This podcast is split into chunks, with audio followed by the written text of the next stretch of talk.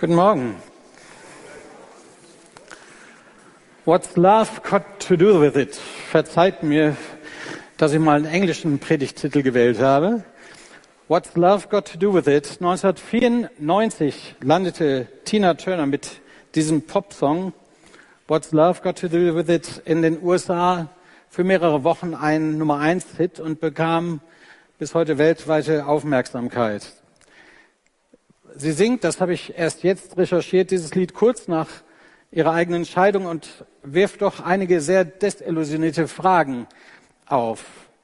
What's love got to do with it? Was hat das mit Liebe zu tun? What's love but a second-hand emotion? Ist Liebe nicht nur ein zweiter Handgefühl, also second-hand und verbraucht? Wer braucht schon ein Herz, Who needs a heart when a heart can be broken? Wer braucht schon ein Herz, wenn ein Herz gebrochen werden kann? Das geht sehr tief, diese Fragen, diese Enttäuschung. Keine Angst. Ich möchte heute nicht über Beziehungsschwierigkeiten reden und auch keine alten Popsongs analysieren. Aber der Titel hat mich, oh, sagt er da. Aber der Titel hat mich inspiriert. Besonders wenn es um das Christentum und das Christsein geht und um den Auftrag von Kirche und Gemeinde in unserer heutigen Zeit. Wenn ich darüber nachdenke, oder anders gesagt, wenn ich mir Gedanken mache, wie das Leben der Nachfolgerinnen und Nachfolger Jesu aussehen soll und in diese Welt hineinwirken soll, global, weltverändernd einen Unterschied machen soll, dann ist diese Frage, what's love got to do with it, eine wichtige Frage. Meine Überzeugung ist, meine Antwort ist, everything. Alles. Unsere Existenzberechtigung als Kirche, unser Auftrag macht nur Sinn, wenn wir das mit der Liebe verstanden haben. Das macht den Unterschied. Das, was wir tun und das, was wir versuchen in dieser Welt, macht nur Sinn, wenn Liebe involviert ist. Und darum soll es heute gehen. Wir haben ja zwischen den Predigtreihen äh, betrachten wir ein Buch, da geht es um 15 Worte, über Gemeinschaft hat Markus Soge schon im Januar gepredigt. Heute geht es also um das Wort Liebe. Nun kann man sagen, das ist ja wahrscheinlich auch schon sehr abgedroschen und ich weiß auch gar nicht, ob ich euch was Neues erzählen kann heute Morgen. Aber es ist auch gut, immer mal wieder Altes wiederzubeleben und zentrale Gedanken, die vielleicht auch ganz neu äh, in der Begrifflichkeit, im Verständnis wachsen können. In diesem Kontext mal aus dem biblischen Kontext zu betrachten. Liebe. Das ist unser Thema heute. Ein sehr inflationäres Wort im heutigen Sprachgebrauch. Liebe, was ist das? Erklärungsbedürftig, oder? Was meinen wir, wenn wir dieses Wort gebrauchen? Wir lieben Pizza, Starbucks und Chopin. Wir haben, lieben Urlaube in fernen Ländern. Wir lieben unsere Oma und unsere Partner. Und wir lieben Gott. Wir haben Liebe gemacht. Äh, Sex, manchmal sehr unverbindlich, aber das eine hat mit dem anderen ja nicht viel zu tun manchmal. Aber wir benennen das so. Immer das gleiche Wort und wir merken, da muss man sich offensichtlich etwas differenzierter Gedanken machen, was man ausdrücken will, oder? Die große Liebe, wer träumt nicht davon? Aber was ist das und wie findet man sie und wie lebt oder liebt man dann auch dauerhaft in einer partnerschaftlichen Beziehung, sodass es auch hält, was wir uns da vom Traualtar versprechen, in guten wie in schlechten Tagen. Selbst wenn die ersehnten Worte fallen, ich liebe dich, meinen viele eher, ich liebe mich. Und wie oft und wie schnell gehen Paare dann auseinander und es bleibt ein Scherbenhaufen von Enttäuschung. Hat Tina Turner recht? Recht? What's love got to do with it? Recht hat sie. Liebe, Secondhand Emotion. Ihr merkt schon, wo das hinsteuert. Liebe ist mehr als ein Gefühl. Und ich möchte mich heute gemeinsam mit euch anhand des ersten Johannesbriefes diesem Begriff nähern. Also, was hat Liebe damit zu tun, mit all dem, was wir auch hier als Kirche, was wir als Christen in dieser Welt darstellen. Liebe zuallererst, wir haben es schon gesungen, Gott ist die Liebe. Wir haben diesen alten Choral äh, gesungen und es war witzig, gestern nochmal mit David, ich kriege noch einen besorgten Anruf von unserem Programmdirektor, könnte man sagen, David Stirngranat, unser Vikar, der sagte, Ingo, das Lied gibt's nicht in unserer Datenbank. Das heißt, wir haben es mindestens sieben Jahre schon nicht gesungen. Und ich kenne das auch gar nicht. Wer will denn da mitsingen? Such mal ein anderes raus. Nun hatten Christina und ich uns aber verabredet, dass das sehr gut passt zu diesem Gottesdienst und dass wahrscheinlich einige mitsingen werden. Und ich danke euch, dass ihr mich nicht enttäuscht habt. Gott ist die Liebe. Lässt mich erlösen. Gott ist die Liebe, er liebt auch mich. Drum sage ich es noch einmal. Gott ist die Liebe. Gott ist die Liebe. Er liebt auch mich. Zugegeben, ein sehr schlichtes Lied. Ein sehr einfaches Lied. Einfache Melodie. Zwölf Strophen. Martin war ganz enttäuscht, dass wir nur vier sangen. Es gibt zwölf Strophen. Und wenn man die alle zwölf singt, habe ich jetzt mal hochgerechnet, dann also 24 Mal im Refrain kommt das vor, Gott ist die Liebe und dann auch noch in der ersten Strophe zweimal, also 26 Mal und das in dieser gewissen schlichten Melodie.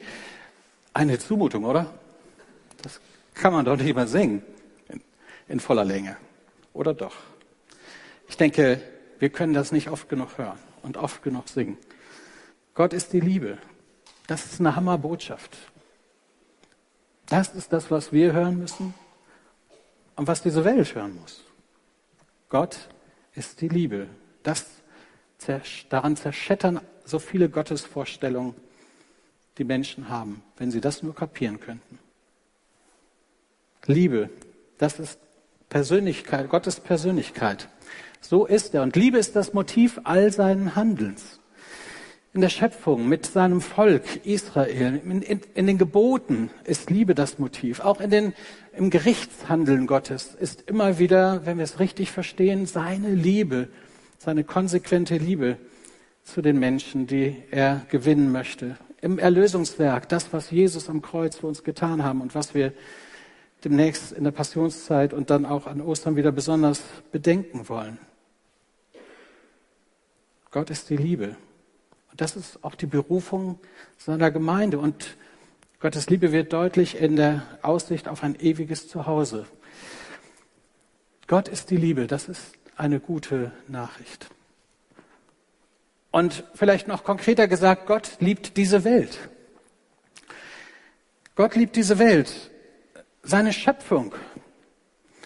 Er hat alles geschaffen aus Liebe und wie liebevoll und fürsorglich und besonders und einzigartig sind alle Dinge geschaffen.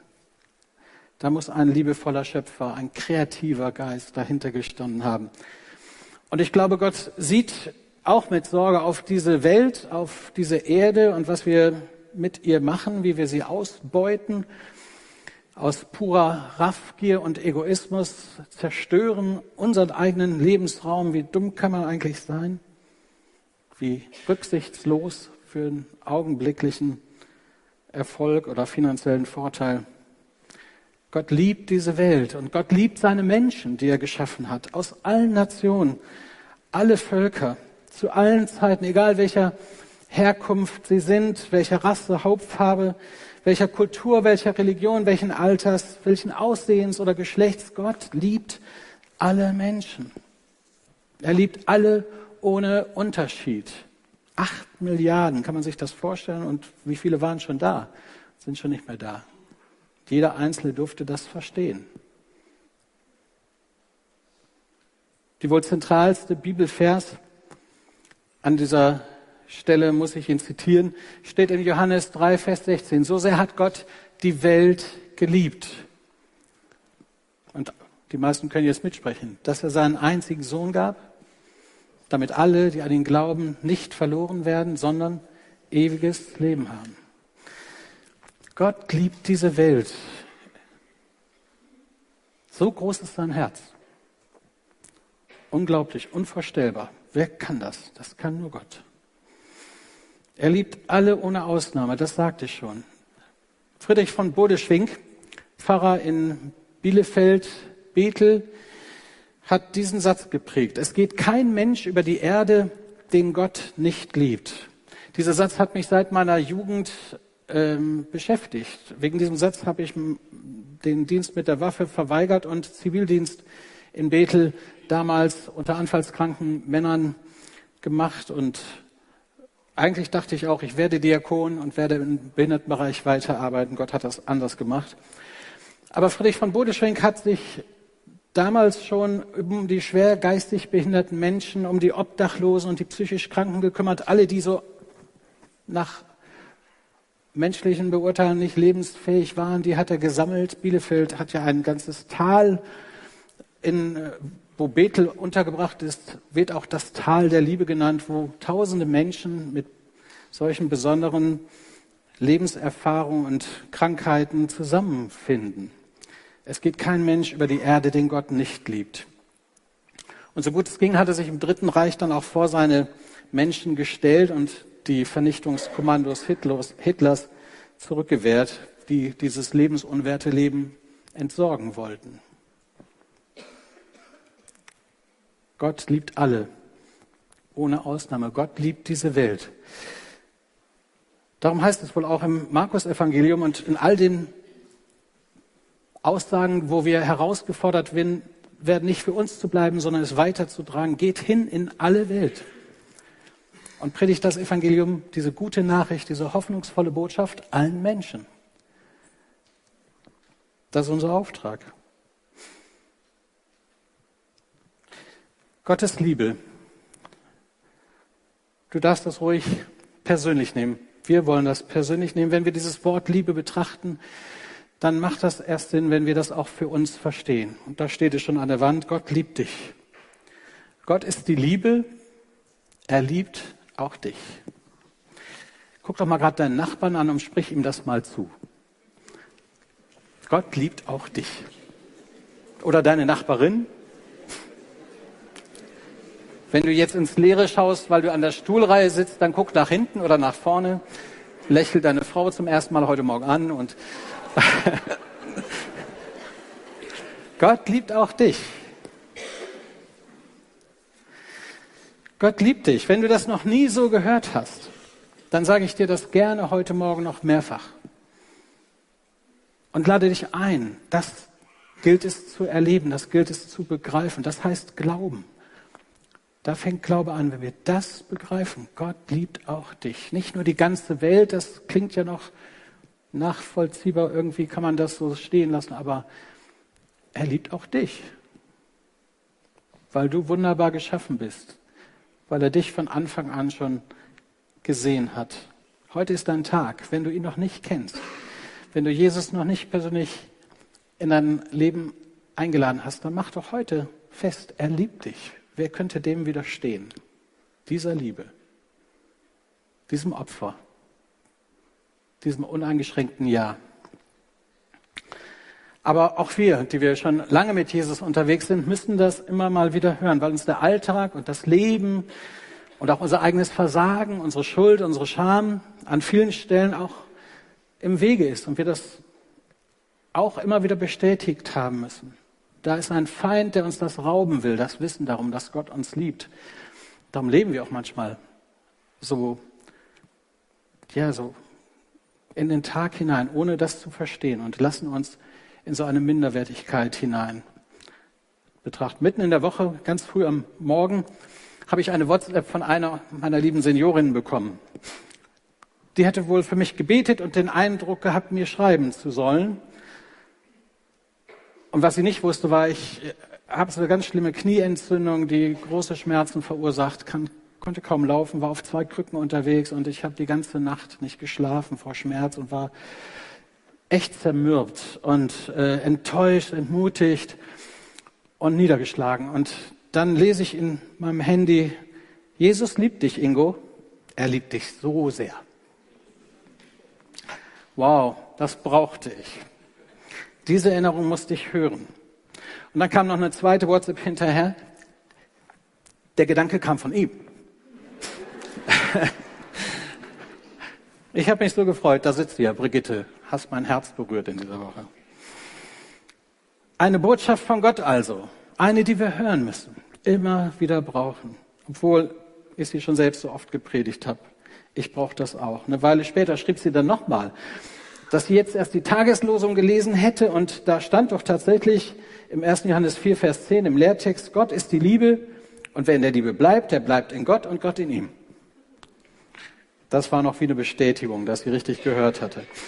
Wie geht es dir mit dieser Aussage? Was fängst du damit an? Kannst du das glauben? Was will dir gerade diese Gewissheit rauben oder wer? Gott ist die Liebe. Ich habe eine liebe Freundin gefragt, ähm, uns von ihrem Erlebnis zu erzählen. Sie hat Gottes Liebe auch in besonderer Weise erfahren und kann das so wunderbar weitergeben. Silke.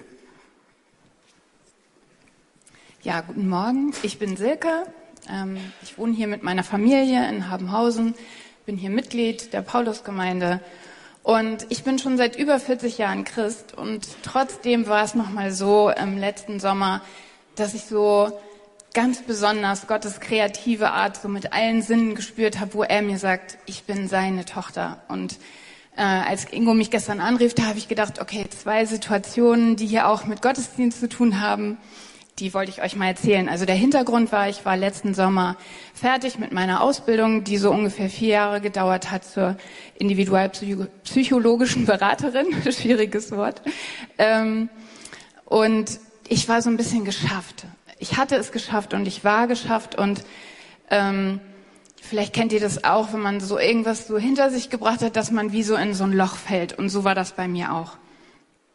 Und dann äh, gab es mehrere Situationen und ähm, wo ich so mit Gott auch darüber so meine Gedanken ausgetauscht habe und ähm, an einem Sonntagmorgen, das war der 12. Juni, da ähm, hatte ich so eine ganz intensive Zeit mit Gott. Ich hatte so das Gefühl, ja, ich darf ihm einfach mal so meine ganzen Fragen ähm, sagen. Also ja, meine Zweifel, auch wie es weitergeht, wie ich das jetzt alles irgendwie auf die Reihe kriege. Und Mm, dann lese ich so fortlaufend die Bibel und dann ähm, war da aus Philippa 4, ähm, waren zwei Verse, die mich besonders angesprochen haben. Und da steht, macht euch um nichts Sorgen, wendet euch vielmehr in jeder Lage mit Bitten und Flehen und voll Dankbarkeit an Gott und bringt eure Anliegen vor ihn. Und dann kommt, dann wird er euch dann wird der Frieden Gottes, der weit über alles Verstehen hinausreicht, über euren Gedanken wachen und in eurem Innersten bewahren, euch, die ihr mit Jesus Christus verbunden seid. Und vielleicht kennt ihr das auch, dass Gottes Wort so lebendig ist. Also in mir war so, ja, sowas, was Leben geschaffen hat, wo ich wirklich so Gottes Stimme so liebevoll erlebt habe. Und dann ähm, bin ich so mit diesem, ja, ich, ich bin so gesehen von Gott. Ich bin gehört, ich bin auch getröstet, bin ich dann in den Gottesdienst gegangen. Und ich weiß nicht, Klaus, ob du dich noch erinnerst. Also das war der 12. Juni letztes Jahr.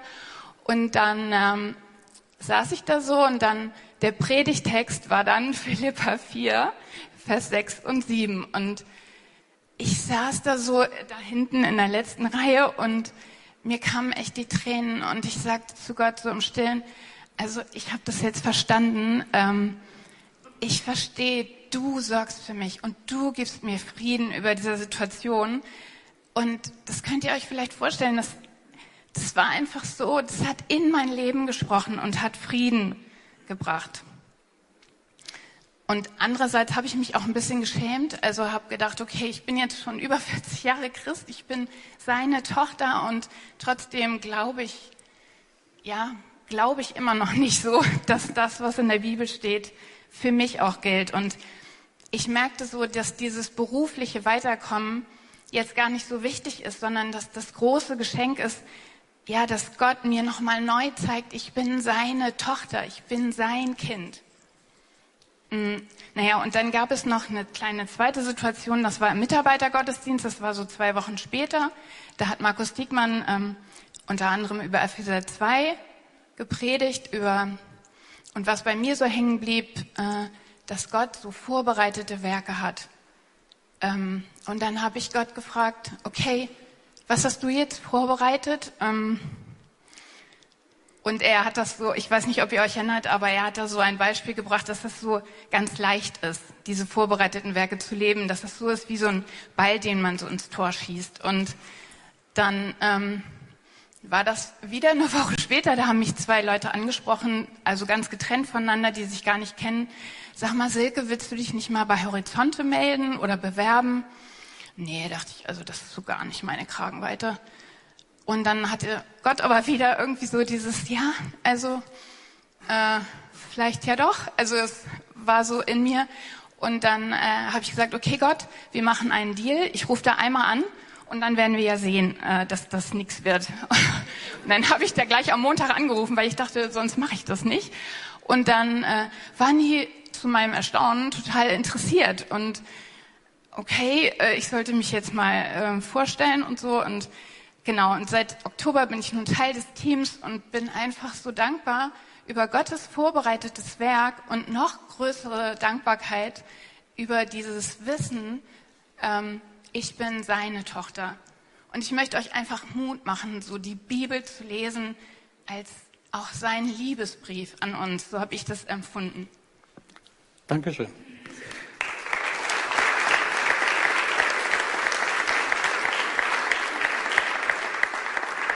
Gottes Liebe ganz praktisch erlebt. What's love got to do with it? Vielleicht denkt ihr schon die ganze Zeit, wann Liest ihr denn mal in der Bibel? Wir haben noch gar keine Bibel. Oder habt ihr es gar nicht bemerkt, dass wir noch gar nicht in der Bibel gelesen haben? Ich habe jetzt einen längeren Abschnitt, den ich nicht in aller Länge auslegen werde, keine Angst. Aber ich denke, der Apostel Johannes hat in diesem ersten Johannesbrief einiges über das Thema Liebe zu sagen. Und vielleicht folgt ihr einfach mal jetzt seinen Gedanken ein bisschen und versucht das äh, zu ergreifen. Und dann werde ich noch ein paar Dinge herauspicken, so exemplarisch. Aus dem ersten Johannesbrief, wer eine Bibel dabei hat, kann gerne selber mitlesen. Kapitel 4, die Verse 7 bis 12 und 16 bis 21.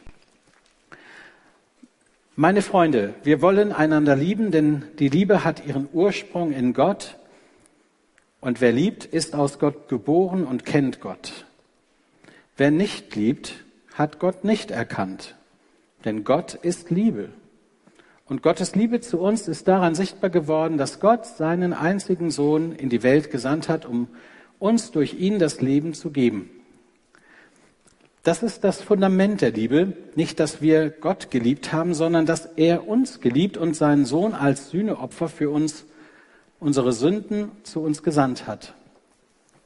Meine Freunde, da Gott uns so sehr geliebt hat, sind auch wir verpflichtet, einander zu lieben.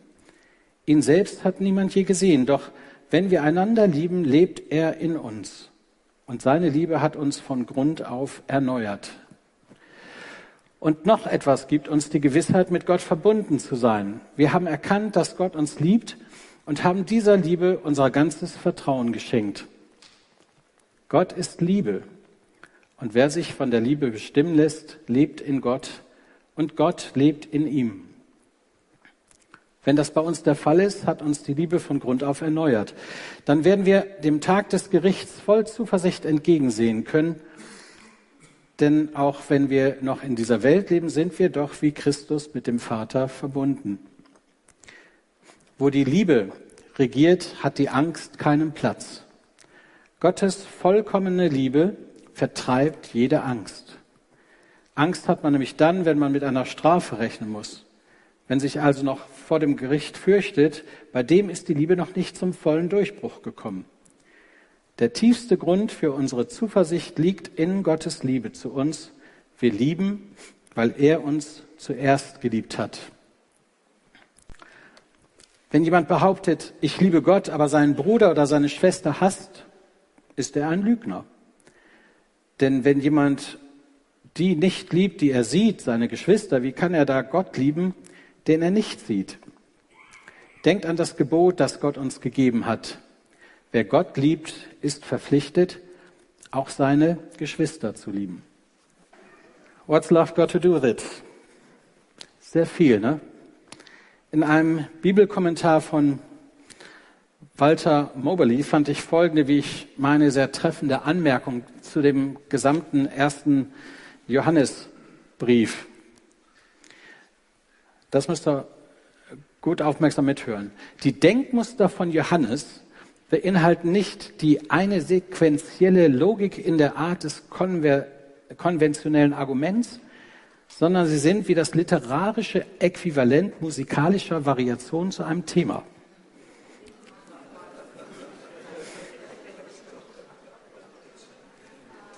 Also nicht einfach zu verstehen und klar eins, zwei, drei, sondern so ein bisschen ums Thema rum. Eine ständige Drehung um das grundlegende Thema, das aus einer Vielzahl von Blickwinkeln kommt, jetzt diesen Aspekt und dann den anderen entwickelt, eine Aussage mit einer anderen ausbalanciert, um zu klären, was damit verbunden ist, aber auch das, was nicht, und dann wieder an einen Punkt zu kommen, den er schon einmal gemacht hat, damit es anschließend auch einmal frisch im Licht dessen gesehen werden kann, was bereits gesagt wurde. Das fand ich sowohl humorvoll als auch insightful, denn das stimmt wirklich. Wenn man das, den Johannes liest, dann denkt man, das hat er doch schon mal gesagt. Muss man nochmal anfangen? Also es ist nicht so ganz einfach, was uns der Johannes da zumutet, aber da sind grundsätzliche Aussagen. Äh, jemand hat es mal so geschrieben im Überblick über Johannes, ein von Liebe erfüllter und auf Liebe fokussierter Brief. Der erste Johannesbrief, ne, der längste von den dreien, die er geschrieben hat. Und der, wie auch das Johannesevangelium, am Ende darauf gerichtet ist, dass unsere Freude vollkommen werde. Dass wir verstehen, dass Liebe wirklich das Thema ist. Gott zu erkennen als ein Gott der Liebe, ihn zu lieben, darum geht's. Wer sich vor allem darin ausdrückt, einander zu lieben und die Liebe dem Nächsten weitergibt, das ist unsere Herausforderung. Das ist voll auf der Linie, die Jesus ja schon geprägt hat. Als er gefragt wurde nach dem höchsten Gebot, antwortet er ja in aller Kürze, anders als Johannes, bringt es auf den Punkt, liebe Gott, deinen Herrn von ganzem Herzen, Verstand und all deiner Kraft und liebe deinen Nächsten wie dich selbst. Wie zeigt sich das? Darum geht es ja in der Praxis. Und jetzt, was tun? Es geht im ersten Johannesbrief also um glaubwürdigen Lebenswandel, im Licht zu gehen, mit den Geschwistern im Glauben und in Gemeinschaft zu leben, auch Sünde zu bekennen, abzulegen, sich als wahre Kinder Gottes in der Gesinnung von Jesus Christus zu verhalten und andere Menschen zu lieben, in der Gemeinde und eben auch nach draußen hin. Also einander lieben, das ist jetzt das nächste, worauf ich nochmal ein Augenmerk lenken möchte. Einander lieben, eine große Herausforderung. Liebe üben, darüber habe ich schon vor drei Wochen gesprochen, als es um diesen Vers aus dem Micha ging. Liebe üben. Das ist ausbaufähig, denke ich, auch in vielen Gemeinden. Ich komme ja viel rum und manchmal äh, besorgt mich dann der Liebesquotient der Gemeinden. Wenn ich merke, oh, da wird übereinander geredet anstatt miteinander. Da gibt es Parteien innerhalb der Gemeinschaft der Gläubigen. Die sind sich nicht grün. Da ist Zank, Streit, Neid, was, ist, was man eigentlich alles nicht sehen möchte, das ist vorhanden. Und dann wird es ganz kalt und die Liebe erstirbt. Und dann macht man noch so das fromme Programm, aber im Wesentlichen ist die Gemeinde gar nicht mehr Gemeinde. Nicht mehr das, wozu Gott uns berufen hat. Einander lieben. Johannes 13, im Evangelium jetzt, da gibt uns Jesus das neue Gebot. Ein neues Gebot, das gebe ich euch, dass ihr euch untereinander liebt, wie ich euch geliebt habe, damit auch ihr einander lieb habt. Daran wird jedermann erkennen, dass ihr meine Jünger seid, wenn ihr Liebe untereinander habt. Eine große Herausforderung. Aber jetzt wird's praktisch. Und jeder von euch, jeder von uns, jeder Christ ist herausgefordert, das zu leben. An der Liebe sollen wir erkannt werden. Das ist eine andere Qualität als das Schulterklopfen am Sonntagmorgen oder das gesellige Kaffee trinken. Da geht es um sehr viel mehr. Es ist so eine Art verpflichtende Lebensgemeinschaft. Wir sind herausgefordert, gute und schlechte Zeiten miteinander zu meistern. Den anderen zu lieben, ihn also auch anzunehmen, wie er ist und nicht zu denken, ich kann nur leben, wer so ist, wie ich bin. Familie, das ist das Bild, das wir hier gerne prägen für unsere Gemeinde, die in allen Zeiten über alle Generationen hinweg zueinander hält, zueinander steht. Wenn der eine leidet, helfen die anderen aus. Wenn der andere sich freut, freuen wir uns mit. Wie haben wir eben gelesen, meine Freunde, da Gott uns so sehr geliebt hat, das sind die Verse 11 und 12, sind auch wir verpflichtet, einander zu lieben. Das hört sich irgendwie komisch an, aber ich glaube, es ist manchmal so hart nötig, dass wir das auch so hören, wie es gesagt ist. Wir sind verpflichtet, einander zu lieben. Gott selbst hat nie jemand gesehen, denn wenn wir einander lieben, lebt er aber in uns und seine Liebe hat uns von Grund auf erneuert. Wenn wir einander lieben, lebt er in uns und seine Liebe wird erkannt.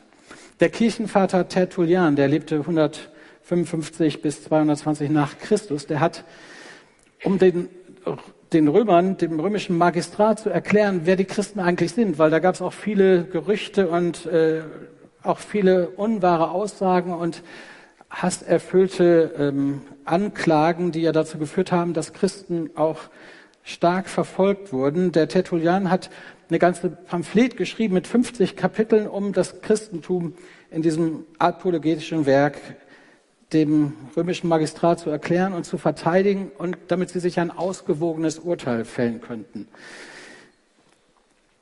Sein 39. Kapitel behandelt er das Zeugnis der Christen als Beweis der christlichen Liebe. Und er schreibt, wir bilden einen Körper, also das ist 100 Jahre nach Christus. Wir bilden einen Körper wegen unserer religiösen Überzeugung und wegen des göttlichen Ursprungs unserer Lebensweise und des Bands der gemeinsamen Hoffnung. Wenn Christen zusammenkommen, schreibt Tertullian, beten sie für die Führer der Welt, für das Wohlergehen aller Menschen, für den Frieden und für Gnade Gottes und Barmherzigkeit für die Welt. Christen kümmern sich um Frieden und Wohlstand für alle in der Welt, für alle Menschen. Sie sehen die tiefe Liebe, die in Christen füreinander haben und sie sehen die tiefe Liebe, die die Christen füreinander haben und verachten sie. Jetzt schreibt er von denen, die eher von außen gucken. Sie sehen die Liebe der Christen. Das finde ich spannend. Sie sehen, wie sie sich lieben und bereit sind, füreinander zu sterben. Tertullian behauptet, dass Christen sich häufig Brüder und Schwestern nennen, weil sie sich wie eine wahre Familie behalten. Das war das Zeugnis also auch schon damals. Einander lieben heißt füreinander da sein und miteinander leben. Und das ist auch unsere Überzeugung hier. Und das möchten wir leben und da muss jeder zu beitragen. Der Ton wird im Johannesbrief etwas deutlicher, wenn er schreibt, ab Vers 19 bis 21, wir lieben, weil er uns zuerst geliebt hat. Wenn jemand behauptet, ich liebe Gott, aber seinen Bruder und seine Schwester hasst, ist er ein Lügner. Wer Gott liebt, verpflichtet sich auch, die Geschwister zu lieben. Vielleicht muss der Ton sich manchmal ein bisschen verschärfen, damit wir es verstehen. Eine starke Mahnung, starke Herausforderung. Und wir dürfen das in Wort und Tat entdecken und uns auch von Gottes Geist leiten lassen, dass wir da Täter des Wortes werden. Zum Schluss noch. Nächstenliebe. Da geht es um die, die nicht in unserer Gemeinschaft sind. Auch hier hat Tertullian viel Zeit verbracht in seiner Apologetik, um es den Leuten damals zu erzählen. Und er spricht über eine verantwortungsvolle Einstellung der Christen zur Gesellschaft, für denen, die da draußen sind. Er redet von einer sehr offen über den Umgang von Finanzen und sagt, Christen werden nicht gezwungen, Geld für ihre eigene Organisation zu geben. Sie tun das nach eigenem Willen und nach ihren Fähigkeiten und Gewissen. Vielmehr soll ihr Geld aber auch eingesetzt werden, um bewusst die Unterstützung der Bestattung der Armen, für Kinder, die ohne Eltern und Existenzmittel sind, für ältere Männer, die auf das Haus beschränkt sind, für schiffbrüchige Matrosen und für alle, die auf den Inseln oder in den Gefängnissen darben. Christen kümmern sich und dienen den Armen aus Respekt vor Gott, der das wünscht. Wir haben also eine Verantwortung gesellschaftlich. Es gab kein Sozialamt damals, aber selbst wenn es das heute gibt, haben wir Christen immer noch diese Verantwortung. Und ich freue mich über viele, die engagiert sind, auch nicht nur in der Gemeinde, sondern in Vereinen und als Christen dort Akzente setzen, Liebe zeigen, ähm, etwas von der Gesinnung Gottes weitergeben.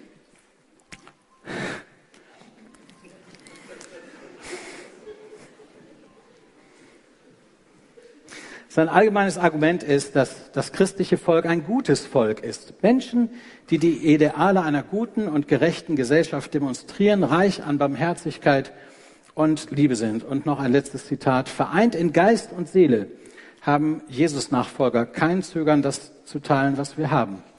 Alles ist uns gemeinsam, außer unseren Frauen. Und er schließt diese Aussage, wir sind die gleichen, wenn wir zusammengefügt sind, auch wenn wir getrennt sind. Wir sind kollektiv die gleichen, wie wir einzeln sind. Wir verletzen niemanden und verursachen keinen Schaden. Das war, sind starke Aussagen zu der ersten Christenheit, wie sie sich verstanden hat, in der Gemeinde und nach außen wirkend. Liebe üben. Ich denke, wir dürfen auch als Freikirche immer wieder unsere Gesellschaftsrelevanz prüfen. Ich habe mich mal gefragt, was würde hier in Obervieland fehlen, wenn wir ab morgen, wenn die Kirche, die Paulusgemeinde es nicht mehr gäbe? Würden die Leute was vermissen? Würden wir fehlen? Würden sie es bedauern, wenn wir, schwupp, wir wären alle weg? Die Paulusgemeinde und die Leute gäbe es nicht mehr? Ich hoffe ja. Dass wir da, wo wir arbeiten, da, wo wir ehrenamtlich tätig sind, wo wir im Fußballverein vielleicht eine Truppe trainieren, dass dass wir uns da auch verstehen als Botschafter an Christi Stadt und in seiner Liebe unterwegs sind. Jesus ist unser Vorbild. Wir lieben, weil er uns zuerst geliebt hat. In vielen kleinen Taten der Großzügigkeit und Freundlichkeit. Wahre Liebe ist mehr als nur ich bin in Gedanken und im Gebet bei mir. Jesus hat sich ganz und gar hingegeben. Seine Liebe war ein Opfer bis zum Schluss. Ich bin kein extremer Fan der Königsfamilie und auch nicht mal zehn Prozent so motiviert, mich da reinzudenken wie meine Frau, Eri, aber wenn die Monarchen Hochzeit feiern oder andere großen Anlässe, dann sitze ich auch vorm Fernsehen. Vor ein paar Jahren, also 2018, war ich völlig überrascht von der klaren und mitmeißenden Hochzeitsansprache vom Bischof Michael Curry bei der britischen Hochzeit von Prinz Harry und Meghan Markle. In dem Buch, das wir als Inspiration für diese Predigtreihe auch mitlesen, ähm, fand ich dann diese Predigt aufgeschrieben wieder oder Teile daraus und ich möchte meine Predigt enden mit diesen Worten, weil ich sie so unglaublich klar und herausfordernd finde. Da ging es auch um Liebe, was nicht überrascht, war ja eine Traupredigt. Aber Curry nutzte die Gelegenheit, um die Zuhörer in der Kirche und mehrere Millionen Zuschauer, die das live mitverfolgten, an die zentrale Bedeutung der Liebe in der Bibel, an das Evangelium und Gottes Wunsch für die Welt, die er geschaffen hatte, zu erinnern. Fantastisch. Er begann damit die Tatsachen anzusprechen, dass wir als äh, alle die Freude kennen, geliebt zu werden und Freundschaften zu finden. Darin steckt Macht, geliebt zu werden, sich als Geliebter zu empfinden. Aber dann ermahnte er das königliche Paar, die Liebe über ihre Beziehung hinaus zu verstehen. Also nicht das private Glück und die private Liebe, sondern darüber hinaus die Liebe äh, zu verstehen als eine christliche Mission der Liebe für die ganze Welt, für den Dienst und eine Bewegung, die vorschreibt, diese Liebe Gottes zu leben. Und dabei nicht nur ihr Leben, sondern auch das Leben der Welt selbst zu verändern. Liebe verändert. Unsere Liebe zu Gott kann die ganze Welt verändern. Und jetzt weist er also darauf hin, dass Jesus dieses Vorbild war, dass er eine edle, opfergebende Liebe gelebt hat, die sich verwandelt. Und er mahnte die Zuhörer, ihre Vorstellungskraft zu nutzen. Ob jetzt zitiere ich. Stellen Sie sich unsere Häuser und Familien vor. Sein Traum. Stellen Sie sich unsere Häuser und Familien vor, wo Liebe der Weg ist. Stellen Sie sich die Nachbarschaften und Gemeinden vor, in denen Liebe der Weg ist. Stellen Sie sich Regierungen und Nationen vor, in denen Liebe der Weg ist.